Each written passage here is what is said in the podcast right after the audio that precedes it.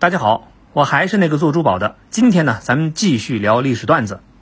从八十年代开始，香港商人到大陆投资，就带来了很多奇奇怪怪的观念。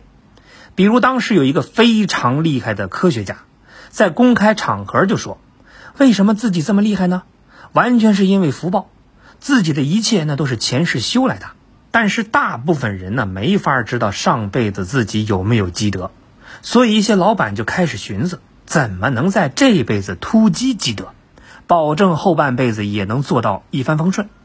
于是，各种妖魔鬼怪齐上阵，有的呢去寺庙里抢头香，有的开始供养活佛，还有呢就是开始修寺庙。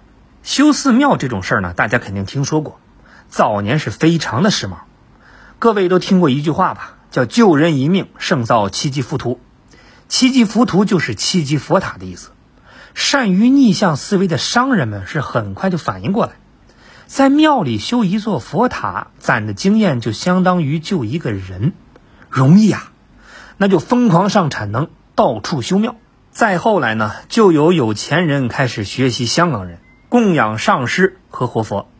活佛这个词呢，听起来非常厉害，其实就是西藏寺庙里的高僧死后要转世。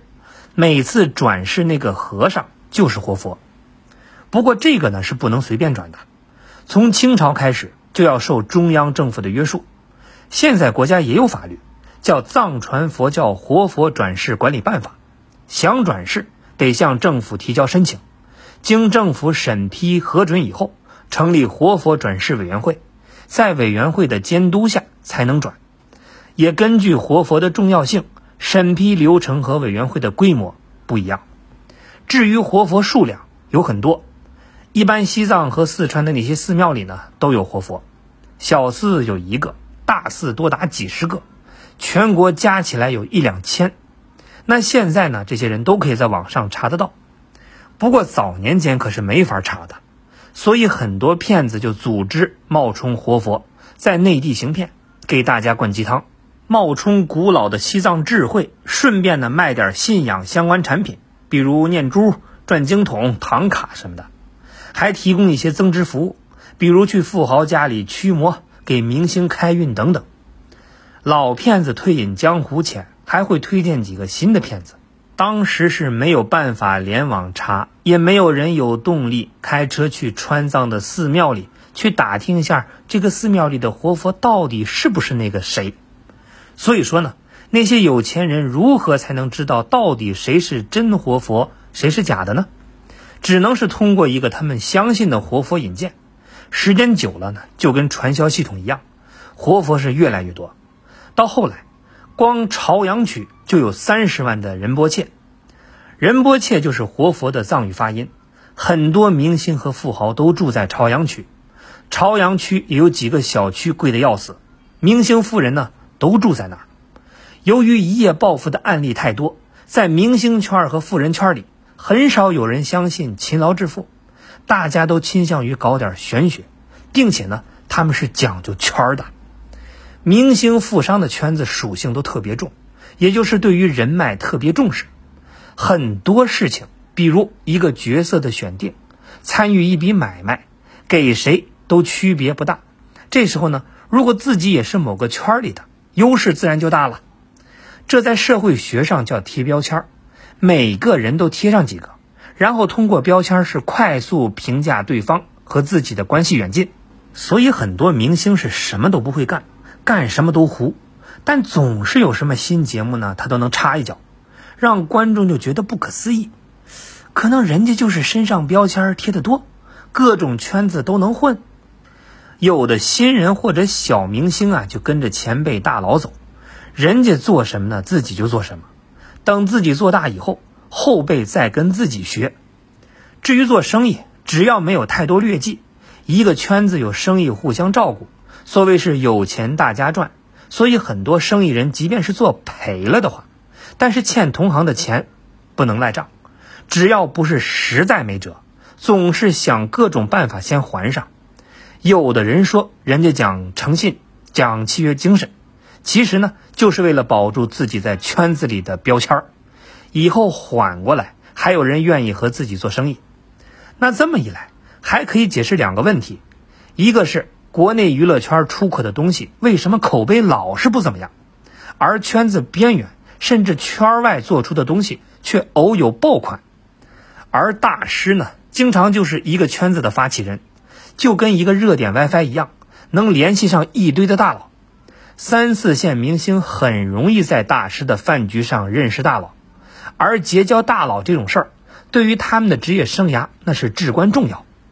说到这儿呢，大家也就理解为什么之前那么多明星大佬都去王林大师那儿看秒变活蛇，并不是大家有怪癖都喜欢蛇，而是大师的家里那是个平台呀。后来经过国家的几次打击，假冒的活佛现在基本上是绝迹了。真的活佛信息都全部上网，随时可以查到资料。一旦做了什么太不靠谱的事儿，国家法律规定可以直接禁止某个活佛转世，断了这支传承。还有呢，就是藏传佛教的修行方式，除了一般的持戒念经之外，密宗的灌顶最为人津津乐道。不过这儿呢，我也解释一下，灌顶说白了就是一种认证。意思是你佛法的学习到了一定程度，上师通过灌顶来宣告你到了这个水平。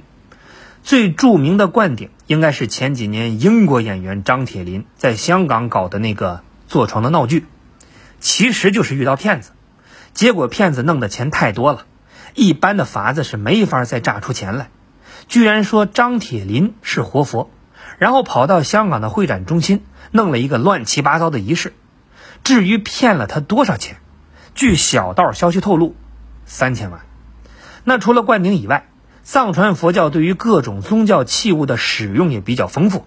这些呢，多是指一些可以促进修行的宗教物品，大多数和日常的东西区别很大，而且平时都是供奉起来。据说可以吸收信徒的念力，帮助持有人的修行。关于藏传佛教的这些器物。估计最有名的就是李连杰的那个九眼天珠，有不少的报道，不外乎呢盯在所谓的价值一个亿。至于天珠本身，似乎反而没有人关心。至于天珠到底是个什么东西，这还真的撞到我的专业。各位你们没忘了吧？我可是个做珠宝的呀。有兴趣呢可以私信。天珠这种古老的西藏本地装饰品，早在佛教传入之前，那就是本教的圣物。后来被藏传佛教吸收过来，成为佛教的法宝之一。这玩意儿呢，在唐代之前生产过一批，可能是工艺失传很久。之后呢，很长一段时间是没有新的生产出来。有的资料就记载，这一批老天珠大概存世一万多枚，价格不菲。过了几百年，到了清代，才又有了制作天珠工艺。这之后做出来的天珠也不能说是假的，一般呢叫做新天珠。那古董圈里也不是说古董是不是假货，而说新。你这个东西比较新，意思呢就是最近才做出来，卖不上价钱。唐朝以前的天珠非常贵，后来的呢非常便宜。再后来，台湾那边就掌握了天珠制作工艺，批量生产，彻底给玩坏了。我之前呢倒是知道台湾在诈骗方面有优势，没想到他们还擅长作假。不得不佩服台湾最美的那确实是人，而且呢，我从他们那儿也知道一件事儿：制假不犯法，卖假才犯法。那得是把假的说成真的才叫犯法。说这个呢，其实就是想说，现在整体就形成一个大的产业。咱们今天看着好像讲了很多，事实上呢，也只是冰山一角。发财之后搞迷信，主要就是因为太多人发财，那并不是靠能力。而是依赖一种随机性和混沌性。举个例子吧，如果你现在突然中了五百万的彩票，你会不会到庙里去一趟呢？而之所以会选择拜一拜，一来是对天上掉下来的东西表示谢意，当然也希望还能再来一次。不过更大的心理就是希望能够平安的把这个大福利给吃下去，而不是招来什么不好的东西。那同样的心理。当有人觉得自己获得的东西那是超出自己认知或者能力以外的，就总想心理上有个慰藉。人一旦陷入一种不可知论里，供养上师、带个天珠、突击攒福报，也就理所当然了。